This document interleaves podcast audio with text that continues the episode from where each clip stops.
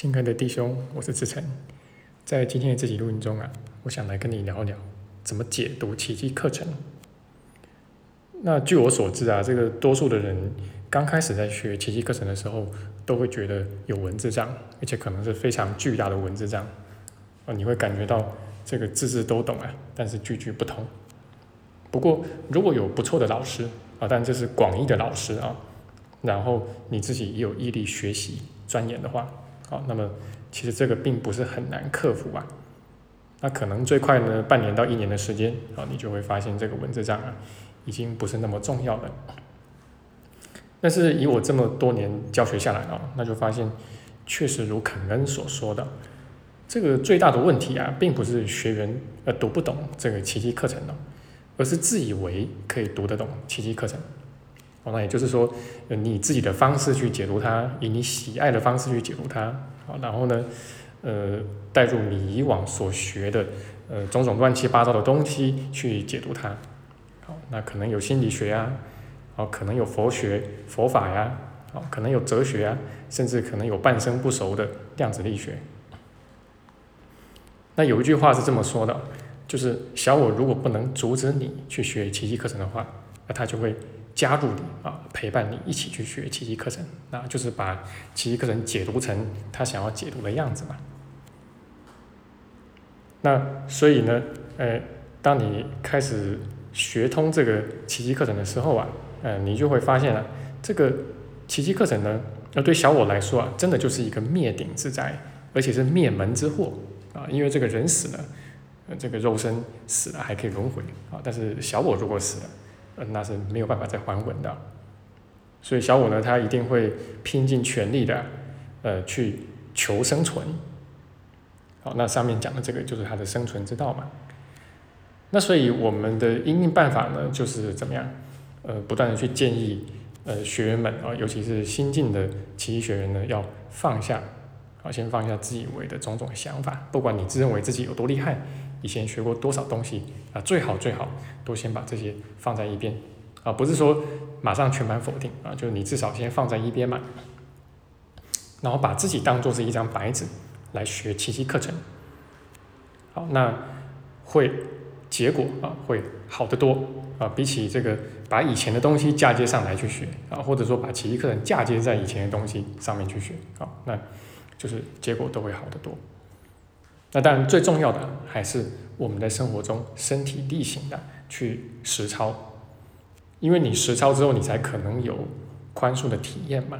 那最主要的就是平安嘛。那这个平安呢，它就是一个反馈嘛。哦，来就让你明白说，哎，你对这个奇异课程的理解，你对宽恕的理解，啊，呃，是有到位的，要不然你不可能真的体验到那种，呃，真的是前所未有的平安哈。那我自己从一八年起啊，就开始有在翻译奇迹课程了，那至今也有超过四个年头了。那虽然说一直以来我都是打算啊，就是私底下流通啊，然后分享，那让这个我的翻译啊成为一笔公共财。那当然我尽可能的努力啊，就是去达到所谓的翻译三要素啊，就是信达雅。啊，但是这个人非圣贤啊，啊，而且。这个华人圈很大嘛，哦，那不同的地方的这个华人呢的背景也有很大不同，哦，那大家对于什么是最好的翻译方式啊，这肯定会有不同的看法，啊，这个也是难免的事情。不过今天啊，就是我自己在琢磨这件事情啊，就说这个翻译到底该怎么翻比较理想的时候啊，哎，我就想到这个，我从大学时代一直到现在啊，都一直非常喜爱的一个。已故的英国的钢琴家，啊，他叫做科尔荣。那他因为这个钢琴的技艺精湛啊，那所以被授予这个爵士学爵士的这个这个名号啊，就是科尔荣爵士啊。那他这个英文的拼法是 C U R Z O N。哦，那如果你愿意的话，可以在 Spotify 或者说一些音乐的网站上面啊去查查看，应该不难找到他的演奏啊。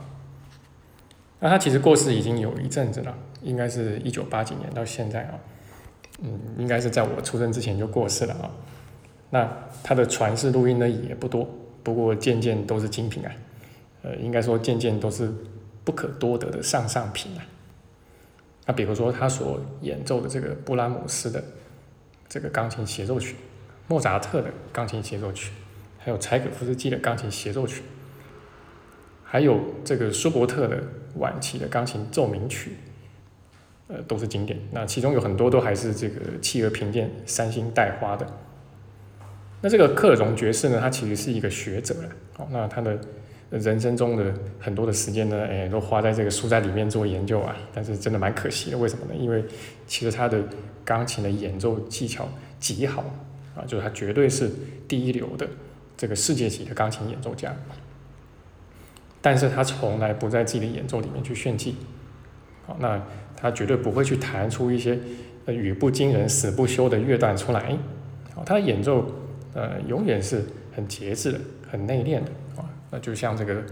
真正的英国人一样啊。那不过他弹什么就会像什么啊，他弹莫扎特就会很像莫扎特，那弹这个柴可夫斯基就很像柴可夫斯基。那虽然说这个莫扎特跟柴可夫斯基啊差别非常大，但是克总他好像就可以呃把自己隐身到这个幕后去啊，然后让这个已经死掉的作曲家还魂了。然后好像是这个作曲家自己的台前在演奏一样的。那当我想到了这件事情的时候啊，我就忽然明白过来，就是我自己的一个翻译的努力方向，就是要尽量的让我，好让这个自己呢要退下来，啊让我的影响减到最小。我尽量的让其余课程来说他自己要说的话，啊，当然内涵部分是最重要的啊，就是尽量忠实的去传达。它的含义啊，它要表达的意思。那即便在形式上面呢，哎，我也会尽量的去忠实呈现。那奇迹课程它本身也是有形有相的东西啊，所以它当然它的行文有它自己的风格。那我也尽量去保留它的风格。那这个风格呢，一言以蔽之啊，就是朴实。但是它并不是那种很简单的朴实啊，简单的朴实，它比较像是。就是日本的一些高级匠人啊，啊，就是俗称叫人间国宝的啊，就他们做的一些这个茶道具，啊，那你初看啊，嗯，并不抓人眼球。不过如果你愿意细看的话，你就会发现，哎，一个茶杯啊，啊，你把它上上下下的去看，好，从正面看，然后看它的杯底，好，然后看里面看外面，每一寸啊，就都充满了这个耐人寻味的细节。那其实可能其实就是这个样子的。那不过不知道你有没有想过啊？就是说我们自己在读奇迹课程的时候，其实也是在翻译奇迹课程啊。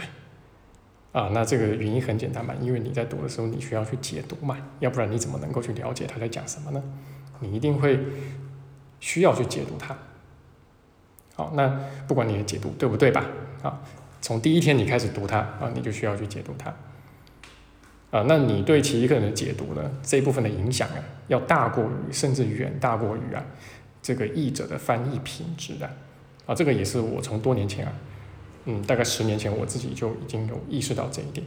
那所以我自己在选择推广的公益项目啊，就是在我们的网站里面还有公号里面，先是这个课文讲解。然后当这个课文讲解呢全部做完之后啊，就花了将近四年的时间，那我才开始。呃，这个才是这个翻译呃奇迹课程，呃，有一小部分重叠啊，但是是课文讲解先啊，但是是翻译在后啊。那你说我们到底该怎么去研读？啊，该怎么去接近这一部啊伟大的经典呢？啊，其实一言以蔽之啊，就是如实两个字，如实啊，就是按他所说的去读啊，他怎么写你就怎么读啊。这个说来简单啊，但是要做到其实并不太容易啊。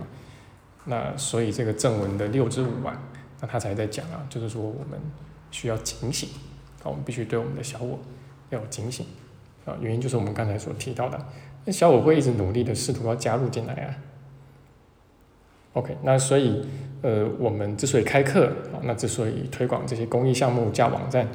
啊，搞这个课文讲解、搞翻译啊，其实都是为了要呃帮助大家啊，逐渐的在学习的过程中啊，哎，把这个小我的参与啊。呃，彻底的移除掉，那你才有可能真正把奇迹课程读通学通。那在这个过程中呢，当然对自己的诚实还是非常非常重要的啊，因为你对自己不够诚实的时候，就根本没有办法，呃，如实的去自我觉察嘛，那就怎么可能呃去保持警醒，对不对啊？那还有我们刚才提到最重要的是要操练嘛，啊，因为只有货真价实的宽恕体验、平安体验，那才最终能够判定啊你对奇迹课程的理解到底正不正确。当然了，也只有这个啊，才会让你的学习真的有意义。好，那最后还是呼吁一下啊，就是多加利用我们的这个学习资源啊，不管是我们网站公号里面的课文讲解啊，还是就是我的这个课文翻译啊。那我们课文翻译呢，差不多是在嗯今年底的时候啊，就可以文字的部分全部完成。但是修订的部分呢，那可能还要再多个一两年的时间。那我认为才会达到呃，就是说呃，我认定是呃可以的这个标准。那如果说你从我们的这个公益的项目中啊，就是学习，那你真的有收益的话，呃，也非常欢迎你赞助我们的团队啊，让我们有足够的能量啊，继续来呃推广这个公益项目啊。那也因为这个疫情之后啊，其实这个呃募这个赞助那不太容易啊。那虽然说我们向来都是保持比较躺平的姿态啊，就是比较这个自然而然的，呃，就是呃顺着流动去走。那不过我们还是要这个欢迎大家啊，就是赞助我们。好，那这个其实我一直觉得最好的赞助啊，就是参加我们的上课啊，就是因为我们目前的上课形式很多元，好，然后有一对一、一对多的，然后有网络的、有实体的，哦，你一定能够找到呃符合你学习的方式。那上课当然会比这个课文讲解要深入非常多啊，那也要落地的多啊，那所以就是。我认为这个你如果有心想赞助的话，这个会是就是最好的一种方式。好，那这个就是我今天的分享了，也希望对你的学习呢能够起到一些帮助。好，那愿意的话也欢迎把我们的录音分享给其他有需要的同学。那我们就下期见。